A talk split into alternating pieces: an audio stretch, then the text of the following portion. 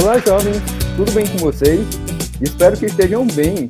E não sei vocês, mas estou amando essa temporada da CPI da Covid. Inclusive, já queria saber até onde assina a segunda temporada. Fala aí, galera. Eu sou o Vinícius dos Santos e confesso que também estou maratonando a CPI da Covid.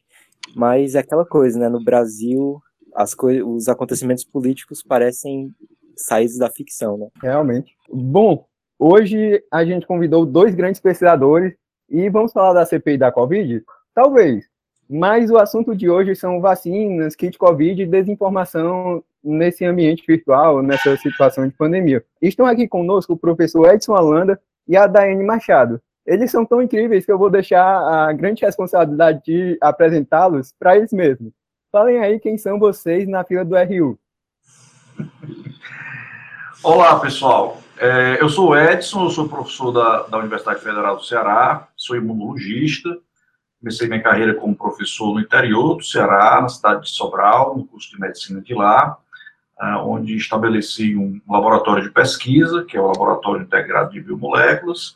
Em 2012, o laboratório uh, se moveu aqui para Fortaleza e a gente tem trabalhado com é, biotecnologia, microbiologia, imunologia e nesse momento da pandemia temos mantido um, um Instagram de, de, divulgação científica sobre a Covid-19. Oi, pessoal, é, eu sou a Dai, eu sou jornalista, tenho mestrado em divulgação científica e atualmente eu faço doutorado no Departamento de Política Científica e Tecnológica da Unicamp, onde eu pesquiso desinformação sobre saúde. Então, durante a pandemia, a gente vem trabalhando em várias colaborações, né, com vários grupos de acadêmicos, de médicos, né, de especialistas em geral. A gente vem fazendo bastante divulgação científica também, uh, e principalmente o monitoramento de desinformação, né, não só sobre a Covid, mas também sobre vacinas e outras questões. E na fila do RU, eu sou a pessoa falante que gosta de fazer divulgação científica e falar com todo mundo. Eu também sou desse jeito, né?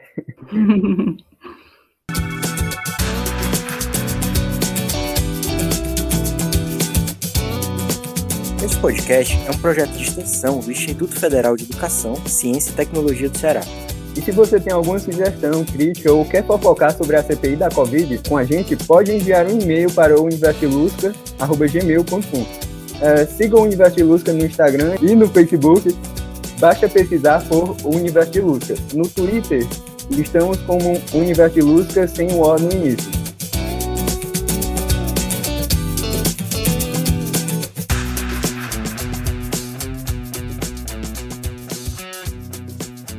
A gente vê alguns brasileiros sendo um tanto contraditórios nesse período de pandemia. Quando não tinham vacina, queriam vacinas a qualquer custo. Mas quando elas foram finalmente desenvolvidas, ficaram julgando e questionando a eficácia, porque foram produzidas rápido demais. De fato, foi um recorde, visto que uma das vacinas que foram desenvolvidas mais rapidamente foi a da cachumba, que demorou quatro anos. Professor, você poderia falar um pouco sobre como a vacina contra a Covid foi desenvolvida rápido e também sobre a eficácia das mesmas? Sim, é uma, é uma excelente pergunta. Realmente há muita dúvida com relação a se essas vacinas produzidas em um curto espaço de tempo, será que foram bem feitas? Ou, como diz aqui no Ceará, será que são, foram feitas nas coxas? Né? É, a gente tem que lembrar que realmente as vacinas demoram, né? Elas demoram, ah, em média, oito anos, dez anos para ser produzidas. E a gente viu que o mundo se dedicou a essa doença e conseguiu, em um ano, um ano e pouco, produzir uh, mais de 10 vacinas uh, para ser utilizadas contra a Covid. São diversos fatores, né? Um é muito fácil da gente entender, né? Uh, isso foi uma pandemia, uma pandemia que gerou muitas mortes e, obviamente, todos os institutos de pesquisa, as indústrias farmacêuticas, as universidades, todas elas, eh, vamos dizer assim, pararam o que estavam fazendo para ir buscar uma forma de ajudar no combate à pandemia. Né? Então, nós tivemos muito dinheiro e nós tivemos essa dedicação uh, em relação à Covid-19. Uh, ah, um outro fato importante é que, normalmente, as vacinas elas só são produzidas em larga escala depois de aprovadas nas agências regulatórias. No caso das vacinas para a Covid, houve uma inversão. houve uma aposta antecipadamente da indústria de produzir em larga escala antes mesmo da autorização uh, pelas agências regulatórias. Então, são vários fatores. O, o, o, protocolo clínico acabou tendo que ser encurtado, mas, obviamente, garantindo a segurança uh, dessas vacinas, que têm eficácias diferentes, porque foram, obviamente, analisadas em tempos diferentes da pandemia. Mas todas as vacinas aprovadas por agências regulatórias uh, importantes, como a Anvisa aqui no Brasil, elas têm uma eficácia alta, sobretudo com relação aos casos mais graves que demandam hospitalização. Professor, até fazendo um adendo, um comentário, que, assim, inclusive pessoas que se vacinaram não só contra a Covid, mas contra qualquer outra doença, é, podem, assim, pegar a doença, não é? E isso é algo que é compreendido pela ciência. É, a vacinação, ela, ela revolucionou a medicina no século XX, né? Nós tivemos uma redução das doenças infecciosas por conta de um sem número de vacinas que foram produzidas, mas é muito importante considerar que nenhuma vacina ela é 100%. Ou seja, no momento que nós estamos de circulação viral alta, porque nós só temos no Brasil 14% das pessoas vacinadas com duas doses, é claro que além da vacina a gente precisa continuar tendo todos os cuidados até que esse quadro arrefeça e nós tenhamos uma circulação menor de vírus e assim a gente vai poder voltar ao quase normal do antes da pandemia. Espero, não vejo a hora. Bom, agora falando de comunicação, logo no início da vacinação, teve aquela frase do fundo presidencial que dizia que se as pessoas se tornassem jacaré, não seria culpa dele. É, Daiane, você, como pesquisadora dos temas de divulgação científica e fake news, acha que autoridades políticas podem prejudicar, prejudicar o andamento da vacinação com frases desse tipo? Ah, com certeza, né? Inclusive, ali nos primeiros meses de pandemia, a gente já conseguia identificar através das pesquisas que tanto as celebridades quanto os políticos estavam por trás da maior parte dos boatos sobre a Covid-19, né? Eles não eram necessariamente os responsáveis pela criação desses boatos, mas acabavam caindo na armadilha de manipuladores que usam essas pessoas como uma espécie de ponte para alcançar audiências maiores, né? Então, é, é uma estratégia muito comum de, dentro do que a gente chama de campanhas de manipulação midiática, porque não basta a gente criar o boato, né? Ele precisa circular o máximo que der para ter algum efeito, de fato. Então, o primeiro passo que essas pessoas tomam é tentar fisgar a atenção de pessoas que tenham acesso a grandes mídias, como é o caso das celebridades, dos políticos, e em algumas vezes acontece também com os próprios jornalistas, né? Fora isso, a gente também tem aqueles casos em que a desinformação é adotada por certos grupos como uma estratégia política mesmo, né? Então, nesses casos, a gente tem a desinformação sendo usada como uma forma de avançar certas agendas e de beneficiar certos interesses. Dá para dizer, então, né, o que, o que o que a gente viu por parte do governo federal foi meio que uma campanha ao contrário, né, uma campanha contra a vacinação, e mais do que isso, uma campanha voltada para confundir a população e para causar desconfiança em relação a algumas instituições, em vez de uma campanha de saúde pública, como a gente esperava que fosse acontecer. É uma campanha tão louca, né, que inclusive estava dando uma olhada nas notícias hoje de manhã, hoje de manhã, no caso, segunda, dia 12 de julho de manhã, é, aí tinha a notícia que uma nova variante que tinha em outros países chegou no Brasil por causa da Copa América. E nenhum outro país quis sediar a Copa América, né? Aí o Brasil sediou e agora a gente tem mais uma variante, né? Pois é, pois é, e, e, a gente não para de fazer as coisas ao contrário, né? Depois de um ano e meio, a gente continua fazendo as coisas ao contrário. Eu acho que, agora falando da minha perspectiva pessoal, que esse caso mostra a importância da separação da política em algumas áreas, por exemplo, tudo que aconteceu aqui com o governo federal do Brasil, né, tentando fazer uma campanha que tentava passar essa ideia de que não, as coisas não são tão ruins assim, o Brasil logo logo vai voltar a crescer, não temos uma crise tão grave quanto estão dizendo, né? Porque isso é, é interessante politicamente. E uma coisa semelhante aconteceu é, bem no início do, do surgimento do coronavírus no governo chinês, né? Porque a China é, comprovadamente é, iniciou essa campanha de censura, digamos assim, a alguns médicos, porque obviamente não é interessante que assim uma doença surja do seu país, né? Então você vê que é, interesses políticos e econômicos é, interferindo em áreas que não deveriam sofrer influências políticas, acabam trazendo todo essa, esse prejuízo para o mundo, né? Então, galera, nesse cenário de vacinação, ainda surgiu a expressão sommelier de vacinas na internet, porque havia algumas pessoas querendo escolher a vacina que iam tomar e tal. Professor, por que não podemos e não devemos escolher a vacina que vamos tomar? Bom, é, essa é outra boa pergunta. Na verdade, é, nós nunca é, tínhamos nos preocupado com isso. Eu duvido de algum de nós lembrar a marca da última vacina que nós tomamos quando criança ou quando adolescente. O fato é que houve uma politização muito grande nesse momento. E por que, que não vale a pena a gente é, escolher vacina? Porque a eficácia global das vacinas, ela, ela é avaliada na fase 3, ou seja, antes da fase de liberação para a larga escala, e ela depende de muitos fatores. Eu vou dar um exemplo. A Coronavac, por exemplo, ela foi analisada em profissionais de saúde. É claro que essas pessoas estão mais expostas ao vírus. Então, é claro que a eficácia global dela tende a ser um pouco menor. Quando você vai a população geral, normalmente essa eficácia fica maior. Mas não é só o público, depende da época. Se você fez análise numa época de subida de curva, como a gente viu, é claro que a eficácia tende a ser menor. Por isso, e por ser a vacina uma estratégia coletiva e não individual, o que a gente tem que fazer é: chegou a nossa vez, chegou a vacina, seja qual for ela, obviamente aprovada pela Anvisa, tem que tomar. Por quê? Porque nós só vamos estar protegidos quando nós tivermos 80%, 90% da população com cobertura vacinal, independente de qual vacina. É uma coisa que eu não tenho certeza, mas estava me questionando. Existe também alguma estratégia tipo de que vacina é mais adequada para algum grupo etário? Por exemplo, é, a gente deve vacinar os mais velhos com uma vacina que traga menos efeitos colaterais ou coisa do tipo? Sim, sim. Em relação a isso, é, é, é, é natural, né? É, por exemplo, há vacinas que, apesar de raríssimos, uh, existem efeitos colaterais que são mais graves em idosos, né? E se você tem uma alternativa, ora, se a gente não tivesse outras vacinas, não tinha que escolher, vacinava. Por quê?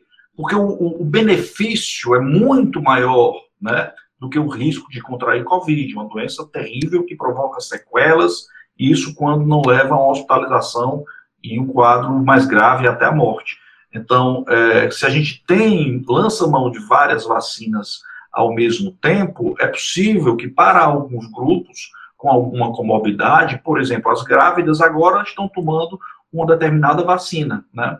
É, porque essa vacina se mostrou mais segura, com menor efeito colateral. Então, isso é absolutamente normal. Agora, qualquer pessoa chegar em uma unidade de saúde ou no momento da vacinação escolher a vacina, isso é uma bobagem, sobretudo nesse momento que a gente está vivendo. Entendido.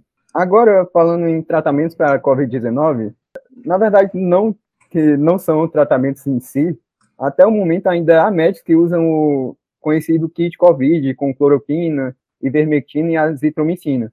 Usam, no caso, na verdade, prescrevem. É, você vai ao médico, ao médico esperando confiar nele e, assim, se tiver suspeita de Covid, eles já querem tratar seus piolhos e vermes por algum motivo. É.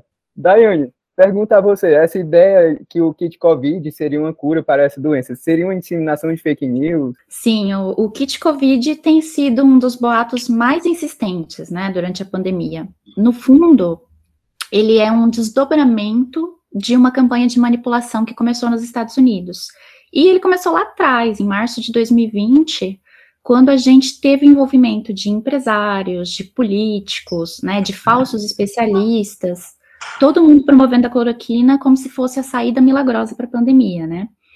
E apesar de não existirem evidências é, de que ela merecia mais atenção do que qualquer outra droga que estava sendo estudada naquela época, essa campanha acabou reunindo tanta gente influente porque, no fundo, ela beneficiava uma agenda política muito clara, que era a reabertura da economia a qualquer custo.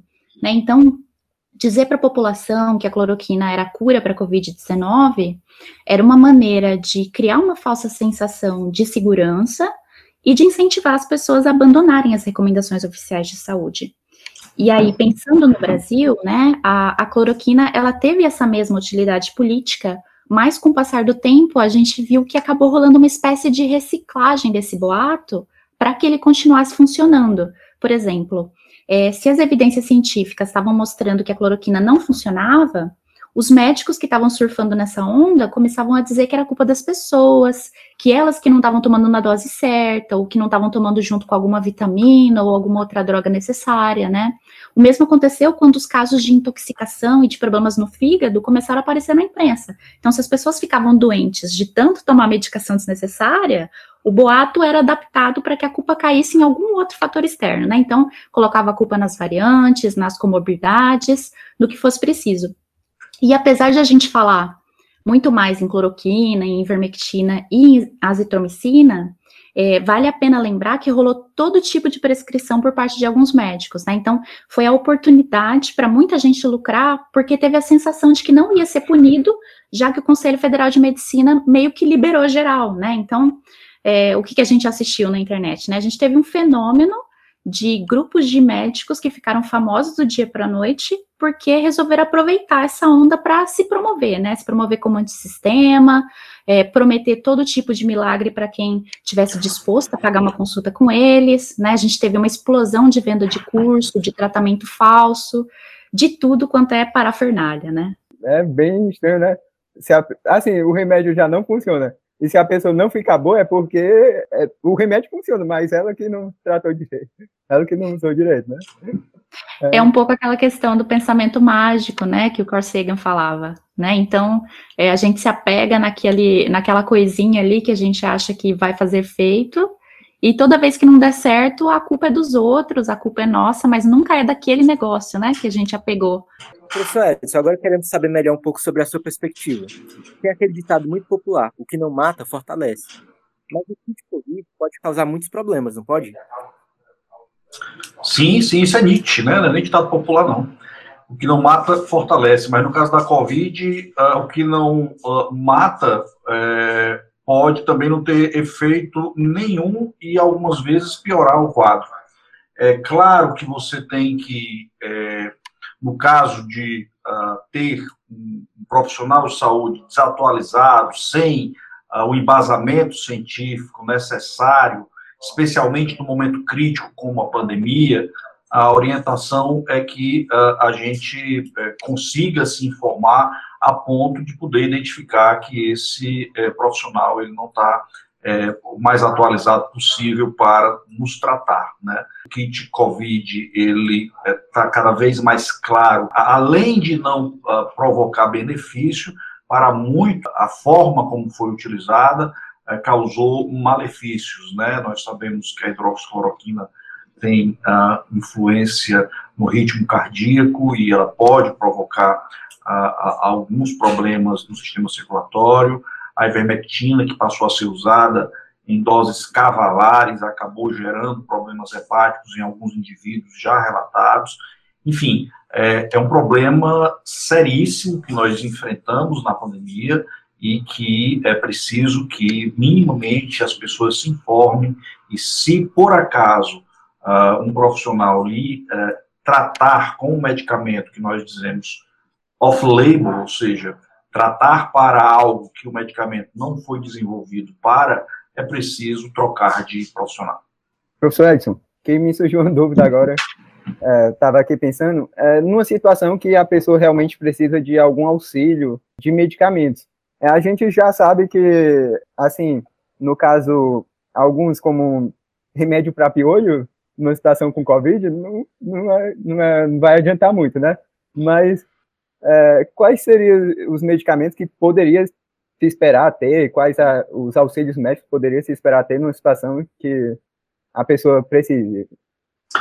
Boa, Lucas. Na verdade, é assim: o que não existe para Covid ainda é um tratamento específico. O que é isso? É um medicamento que seja utilizado para tratar a Covid-19. É, isso existe até um, uh, um medicamento que está licenciado aqui no Brasil, mas que tem um efeito muito específico em determinada situação, em pacientes hospitalizados, e que o efeito nem é tão uh, realmente impactante assim. Existem também os anticorpos monoclonais, que são caríssimos de serem utilizados, também não dá para utilizar em larga escala. Então, o que é que você tem para doenças virais? E não é só Covid-19, é para a grande maioria delas. Você trata o sintoma quando o sintoma está em nível de exacerbação. Ou seja, se o indivíduo tem uma febre muito alta, acima de 38,5, é claro que você vai utilizar um antipirético. Né? Se o indivíduo tem um quadro inflamatório, é, cresce muito rapidamente, é, isso a gente consegue ver por algumas medidas em análises clínicas, você utiliza um anti-inflamatório, é, um corticosteroide, como a dexametasona. É, então, se o indivíduo ele tem uma diminuição no, no, no, fluxo de oxigenação, você oferece uma oferta de oxigênio a mais a esse paciente. Ou seja, é quase que um tratamento muito personalizado. Qual é o grande problema, se você não tem um bom clínico, um bom infectologista? É que esses remédios, eles não podem ser simplesmente colocados num pacotinho e entregues. Vou dar um exemplo, a dexametasona, por exemplo, é um anti-inflamatório muito potente. Se você oferece esse, esse anti-inflamatório antes do quadro inflamatório, você pode diminuir a resposta imunológica e favorecer o vírus. Então, por isso, o que pode ser uh, o remédio pode ser o veneno, e quem vai definir isso é o médico, o clínico que está acompanhando o paciente e a depender da evolução, ele pode utilizar esses medicamentos. Não é que não exista medicamento nenhum, existe, mas não existe medicamento específico, como não existem para a grande maioria das doenças causadas por vírus. Entendi. Daiane, diante do cenário de pandemia, houve uma intensificação de, de disseminação de fake news ou não? E aproveito para perguntar também o quão perigoso é a circulação desse tipo de desinformação.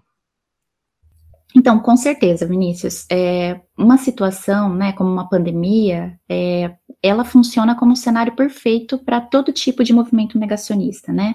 Porque o que a gente tem é um contexto de muita ansiedade de insegurança por parte da população, né? As pessoas, logicamente, elas querem saber como se proteger, é, como a doença funciona, o que, que dá para fazer caso elas fiquem doentes, quando elas vão poder retomar a vida, né? E, e por aí vai. Então, existe uma demanda constante por informações novas sobre esse assunto. Só que, ao mesmo tempo, a gente não tem acesso essas informações porque a ciência é um processo, né? Ela leva tempo, ela precisa obedecer certas etapas, né? Existe rigor para fazer ciência, então ela não vai acontecer do dia para a noite. Então, é, o que, que a gente tem? A gente tem um vácuo de informação e esse vácuo, ele é uma oportunidade perfeita para quem produz desinformação, né? Com a vantagem de que a ansiedade deixa as pessoas ainda mais vulneráveis a materiais que sejam sensacionalistas ou que sejam sem pé nem cabeça, né? Se fosse em outro contexto, muitas vezes as pessoas iam dar risada de certos conteúdos, né? Mas como elas já estão vulneráveis, já estão ansiosas, é, já não estão muito confiantes né, no dia de amanhã, nos processos, no, nas decisões que estão sendo tomadas é, por órgãos oficiais, por exemplo, então tudo fica um pouquinho mais confuso, né? Agora, respondendo a segunda pergunta, a circulação desse tipo de desinformação, ela é perigosa porque a exposição excessiva a esse tipo de material pode influenciar não só o modo como a gente percebe a realidade, mas também a nossa própria tomada de decisão, né? Então, a gente tem várias pesquisas mostrando que essa exposição pode aumentar a rejeição a vacinas, uh, pode diminuir a adesão das pessoas a recomendações oficiais de saúde, como é o caso, né, da Covid-19. Fora do contexto da pandemia, ela pode diminuir o engajamento da população em relação a questões políticas, desestimular o combate a mudanças climáticas, aumentar conflitos sociais entre determinados grupos, né? Diminuir a confiança em processos democráticos, como as eleições, por exemplo, como a gente já vê que tem, vem acontecendo nos Estados Unidos, e pode ser aí que a gente tenha um risco de ver isso acontecendo também no Brasil nas próximas eleições, né? Então, a circulação desse tipo de material, ela impacta a nossa vida todos os dias. Dani, a gente entendeu que essa, essa desinformação no geral é muito cringe. Agora, queria saber assim se você tem dicas para não cair em desinformação e fake news. Uhum. Olha, é, existem várias coisas que a gente pode fazer, né? Mas aí vamos pensar do ponto de vista de quem está ouvindo, né, de casa. Então, é, um cuidado que a gente pode ter é não só a gente acompanhar a fonte de onde está saindo aquilo ali, né? Mas a gente ficar muito ligado também é, nos interesses que podem estar tá por trás daquele material, né? Então, muitas vezes a gente vai falar assim, olha, é só consuma material que vier dessas fontes X, né? E as, as, pessoas que acreditam em fake news, em outros posicionamentos que às vezes são até conspiratórios, elas também têm as fontes oficiais, entre aspas. Né? Então, é muito complicado a gente jogar com essa questão da autoridade. É ideal que a gente é, procure entender quais interesses podem estar por trás. Então, uh, por exemplo, aquela mensagem, ela faz com que você se sinta. Uh, revoltado, né? Você se sente ansioso, você fica com medo, você fica com vontade de sair correndo e de alertar todo mundo, né? Então, normalmente, é, essas, os boatos, eles são feitos para criar sensações muito fortes, né, na gente. E essa criação de sensação muito forte, essa reação, né, muito emocional, normalmente é o clique que falta para que o boato seja compartilhado e continue sendo passado para frente e vire, essas, é, vire essa situação que a gente vê em relação a alguns boatos, né, que viralizam de fato. Então, assim, é, a primeira coisa é para, respira, pensa mesmo, né? Tem muita gente que não vai ter condições, é, que não foi alfabetizada mediaticamente, né? Muita gente começou a ter acesso à internet agora é, e que não sabe muito bem ali como que você faz para encontrar, é, para checar uma informação, para saber se ela é verdadeira ou não. Então, é, o nosso papel, né, principalmente para o público, que a gente imagina que seja principalmente jovem, é ter muita paciência com os nossos pais, os nossos tios, os nossos avós, os nossos amigos também, né, então, é, na divulgação científica, né, a gente tem uma, uma expressão é, que a gente fala que é o nerd node, né? Então é como se fosse assim, seja aquele nozinho, né, do seu grupo, da sua família, do seu grupo de amigos, é, esteja disponível para que quando as pessoas tenham alguma dúvida, quando elas não saibam muito bem a quem recorrer, é, esteja você disponível para ajudar, né? Então não diga só, olha, isso aqui é uma babaquice, como é que você pode acreditar nisso, né? Vá com respeito, né? Vá com carinho, com o carinho que você já tem por aquela pessoa, é, mostre para ela por que aquele material não é verdadeiro, não é confiável, né? Mostre como, como ela pode fazer para ela mesma checar esse material numa próxima oportunidade, né? E aí, é, de uma maneira assim mais sistemática, a gente tem vários materiais que podem ajudar as pessoas, né? Então a gente tem é, o Manual das Teorias da Conspiração, por exemplo, que é um manual gratuito que está disponível na internet para quem quiser e tiver interesse nesse tema. Então, esse manual vai ensinar o que é uma teoria da conspiração, né, como a gente faz para identificar ela, como a gente faz para conversar com pessoas que estejam é, com risco de cair numa teoria da conspiração, é, a gente também tem o um manual da desmistificação, que é um manual específico só para ensinar a gente a como é, a gente faz para corrigir um boato, né? Então, que tipos de boatos existem no mundo, é, como que a gente faz para reagir a ele de uma maneira que a gente possa aumentar as chances de uma efetividade, né, nessa correção. A gente também tem jogos, né, que ensinam as pessoas a identificar um boato de longe, independente do tema, né? Não precisa ser sobre a Covid, pode ser sobre qualquer outro assunto, né? Por aí. Então, existem várias ferramentas que são gratuitas, né? Que estão aí na internet e que podem ajudar a gente a, a navegar também é, esse cenário meio caótico. Tudo isso que você falou é muito interessante, né? Sobre disseminação de desinformação e boatos. Isso me lembrou uma pesquisa que foi feita no UFC recentemente, inclusive quem quiser procurar Está disponível no canal do DA da Física da UFT. E também tem uma apresentação sobre essa pesquisa na palestra da Semana da Física de 2020, se não me engano, que foi uma pesquisa em sistemas complexos do Departamento de Física, né? É, e um, uma das áreas de sistemas complexos envolve a análise de redes sociais, né? Quer dizer, é, sistemas sociais. Então, eles estavam querendo analisar como é que era a disseminação das opiniões absurdas, das opiniões extremas. Então, é, o que eles fizeram basicamente foi usar modelos físicos reais, né, da termodinâmica, da, do eletromagnetismo, usaram esses modelos é, para analisar o sistema social, né, então trataria indivíduos como partículas e por aí vai. E o que eles perceberam é que a, a radicalização de um pequeno grupo tende a intensificar a radicalização de todos os outros grupos da sociedade exponencialmente.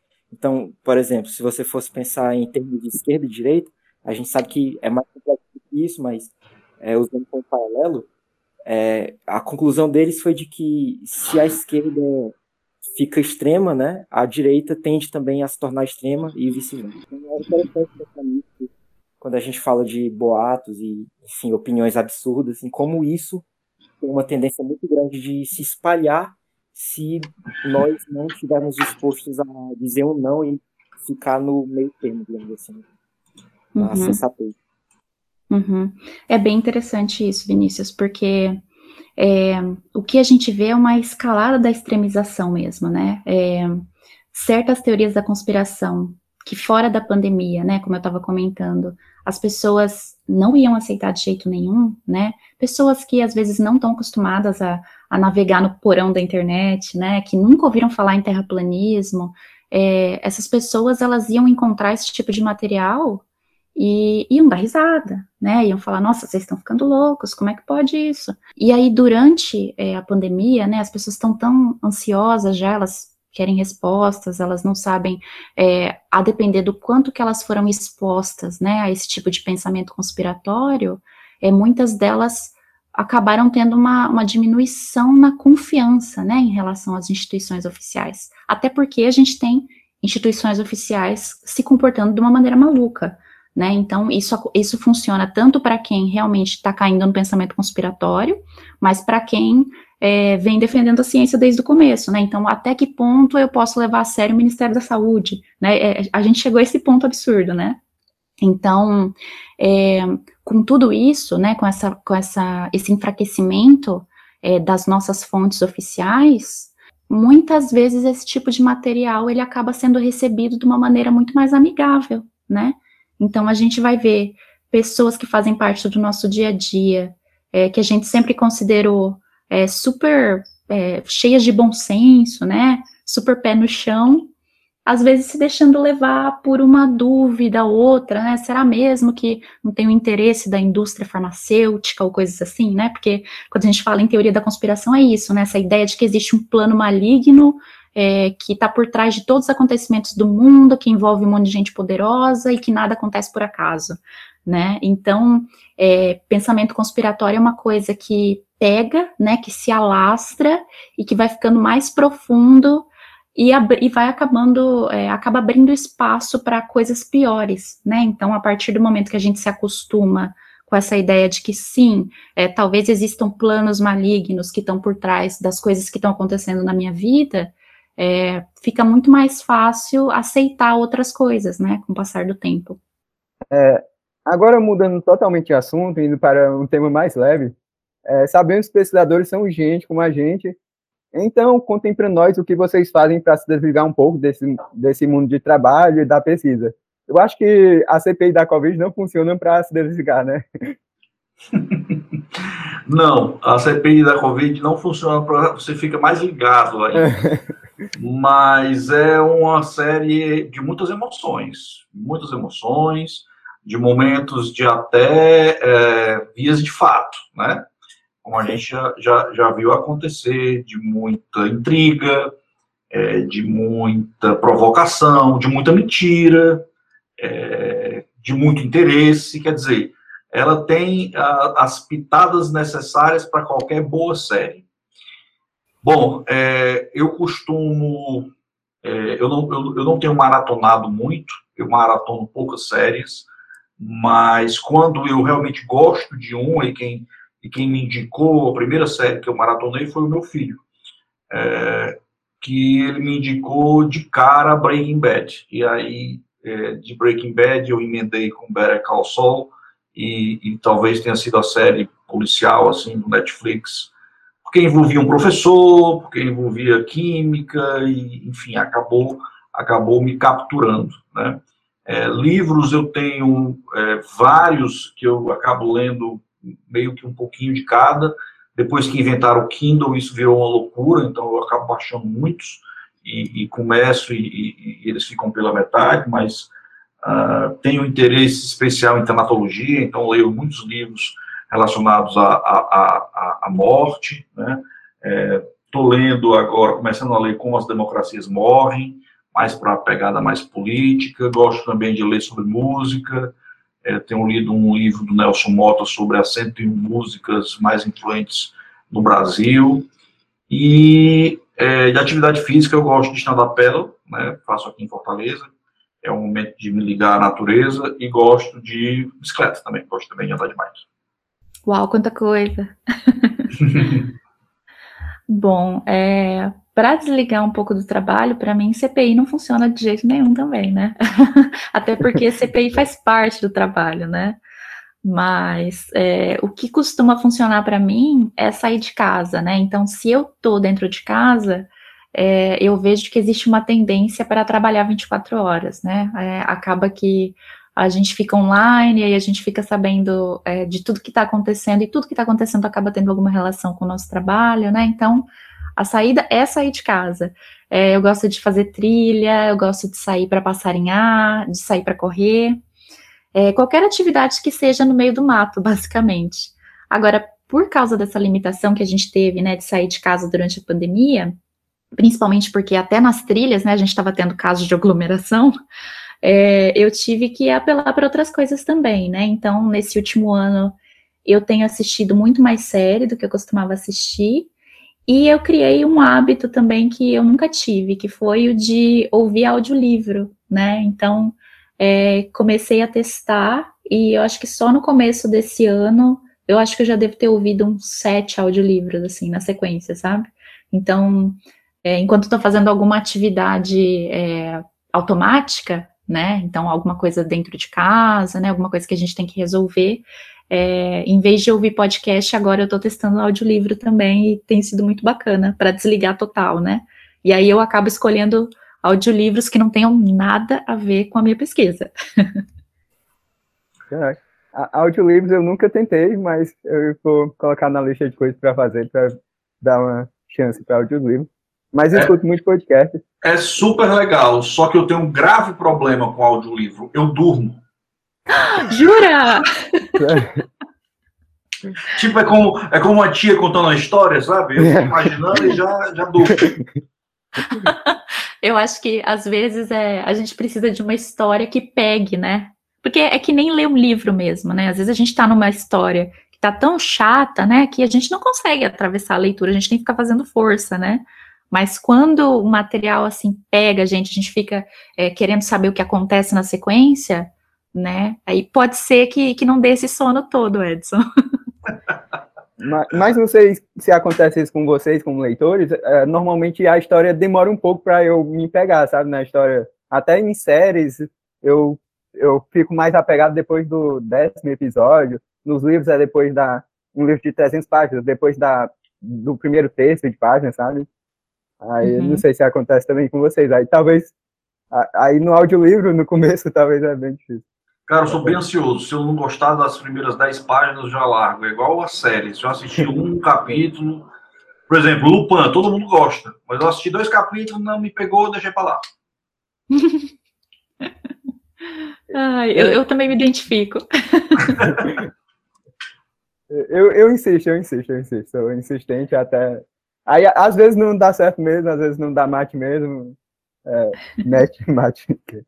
É, às vezes o match não acontece, mas às vezes só, às vezes dá certo. Depois do décimo, oitavo, eu começo a gostar.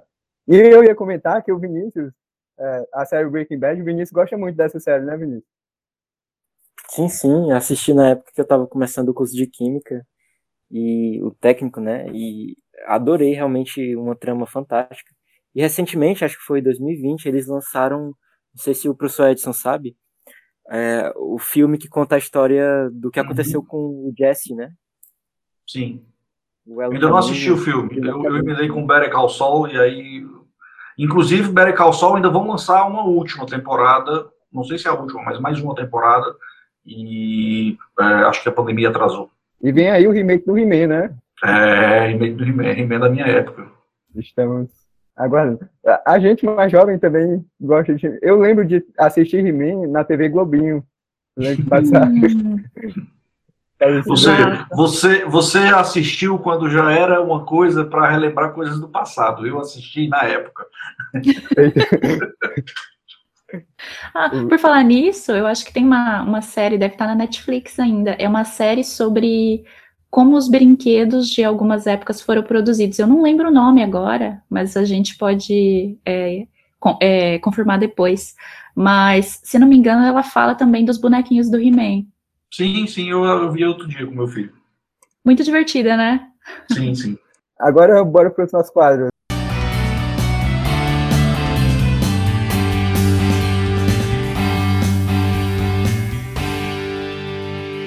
Bom, jovens, agora vamos começar o nosso quadro novo dessa temporada, Vi um Dia Desse, que consiste em alguns tópicos variados e que os convidados devem responder com o que foi ou gostaria de ter realizado, visto e vivenciado nos últimos dias, semanas, meses ou até mesmo anos. Podemos começar? Bora. Eita. Eu vou mudar para não vi um dia desses. Já que a gente não fez nada, né, durante essa pandemia. Um momento engraçado. Vai, Daiane. tá bom. Bom, pensando que pode ter acontecido, ou pode ser que a gente queira que aconteça, né? É, um momento engraçado recente é meu marido ensinando nosso sobrinho a usar um microscópio por videochamada. Ele tem 10 anos agora, então é um sarro e uma dificuldade tremenda de fazer tudo pela internet, né? A gente até consegue ter algum momento engraçado à distância, mas no fundo a gente não vê a hora, né, de ter esses momentos é, mais de perto também. O meu vai na mesma linha, só que no caso eu sou o aprendiz.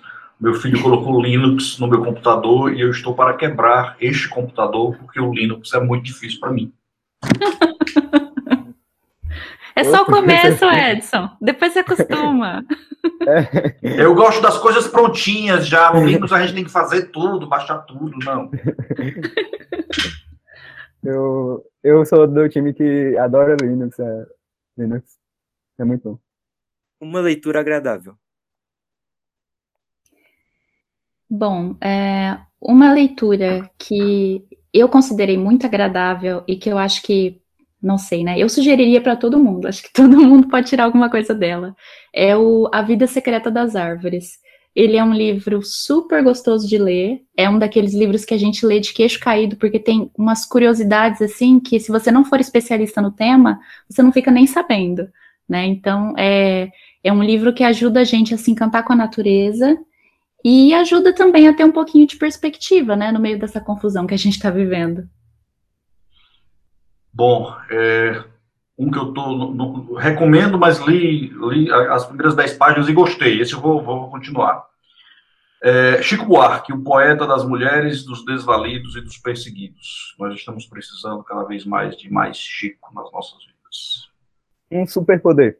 Ah, eu vou roubar, hein? O, o superpoder que eu queria ter era o de absorver superpoder. Porque aí eu ia dar conta de fazer tudo, né? Então, mas assim, basicamente eu queria poder absorver habilidade. Porque eu fico encantada vendo qualquer pessoa fazer uma coisa que ela faz bem, sabe? Então pode ser cozinhar, pode ser operar máquina pesada, pode ser pular corda de maneiras diferentes. Eu ia adorar ter o poder de ganhar todo tipo de habilidade. Eu queria ter o poder de esticar o tempo. Eu acho que tempo vale mais que dinheiro. E hoje em dia tem tanto pouco tempo. Um momento aperreado. Ah, eu tenho um desses quase toda semana, por causa da minha pesquisa.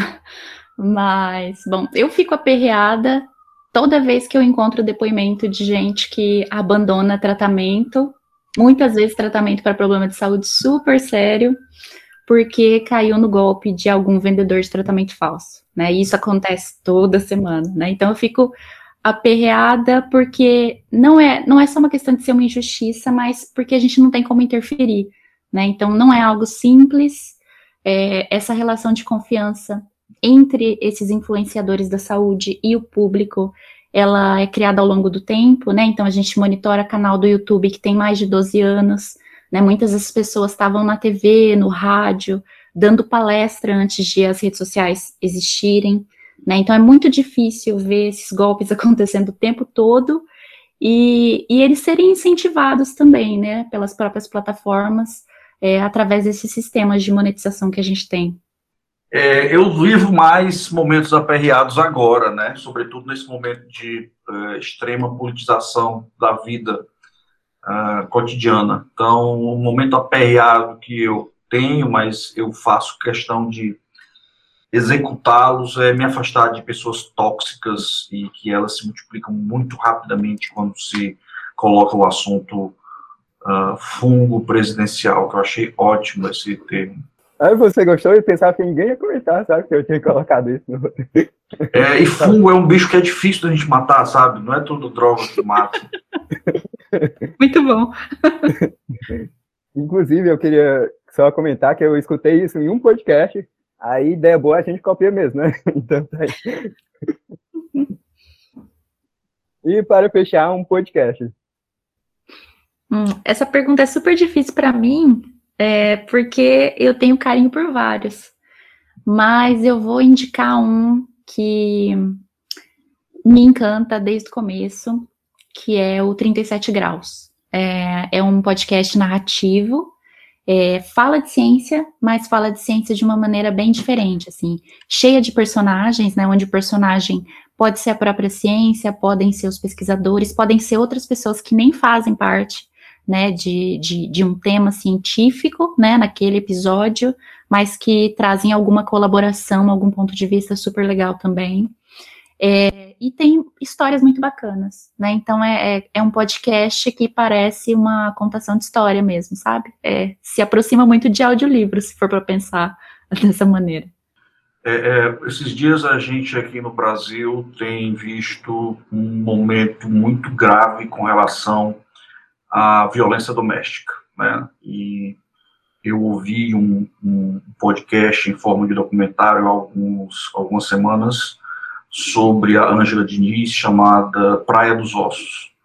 E é bem legal e bem impactante. Eu sugiro é, a todos que deem uma olhada no Praia dos Ossos.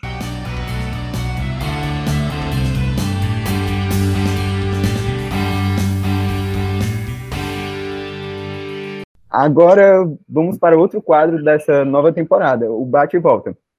Bom, vamos dar algumas opções e os convidados devem escolher entre elas. Estão prontos? vamos lá. Já vamos começar com uma polêmica. Biscoito ou bolacha? Hum, bolacha. Biscoito, bolacha aqui no Ceará é, é, é tapa. Muito bom. Mas, mas, tem bolacha também, né, professor? No Ceará. É, é biscoito, é biscoito, é biscoito. Podcasts ou séries?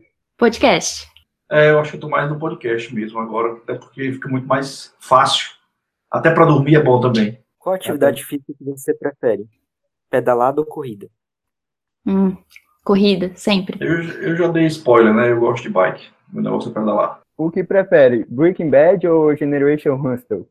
Generation Hustle. Gostei pra Breaking, caramba. Breaking Bad. É, tá, tá, tá, ótimo, né? Porque tá bem polarizado aqui. Essa vocês devem completar a frase. O que não mata. Ainda pode deixar sequela. Pode aleijar. Quase a mesma coisa, hein? e assim vamos terminando este episódio da segunda temporada do podcast Universo de Lusca. É, muito obrigado, professor Edson e Daiane, pela disponibilidade e colaboração de vocês foi muito legal e a, além de muito informativo, foi também divertido gravar esse episódio com vocês. Valeu, muito obrigado pelo convite. É, eu que agradeço. Foi muito legal bater um papo com vocês. E brigadão pelo convite e pelo espaço. Queria só agradecer vocês também, foi muito legal ter essa conversa. Sempre é bom trazer gente das mais diversas áreas. E vocês contribuíram muito para o episódio de hoje. Obrigado mesmo. Queria agradecer também a nossa equipe que faz todo esse trabalho ser possível, né? O Lucas, que nos ajudou aqui com a apresentação e também fez. O Lusca, rapaz, o Lusca. Foi mal, não consigo associar. Uh, e, e é isso, todo a, o resto da equipe, a professora Kilvia, que deu consultoria para o roteiro, uh, toda o resto da equipe, né? Que é muita gente trabalhando. Então, jovens, para terminarmos, é, vendam aí suas redes sociais, façam aí seus jabás, suas considerações finais. Podem falar. Bom, é, para me encontrar, eu costumo usar mais o Twitter, Então, eu tô no arroba Machado, FT é F de faca, T de tatu. e me encontrem lá e vamos conversar, vamos continuar esse papo. E mais uma vez eu agradeço pelo convite, pelo espaço. Bom, gente, é, eu é, convido a todos a seguir o, o, Instagram do meu laboratório, que é o arroba LibsUFC, L-I-B-S-U-F-C. Então, como falei, lá a gente tem feito um trabalho de divulgação científica, é, tirando dúvidas, postando vídeos, postando nossas participações na imprensa, e é, lá vocês conseguem falar por direct comigo, porque sou eu quem é, alimento lá o, o nosso Instagram. Bom, e nos aguardem na próxima semana, viu? Vamos ter uma conversa sobre vida de professor. E, diretor, posso contar um spoiler? Claro que pode. Então, tem uma história de calango e ventilador que acho que vocês vão se surpreender. Até a próxima semana e tchau, tchau. Tchau, tchau.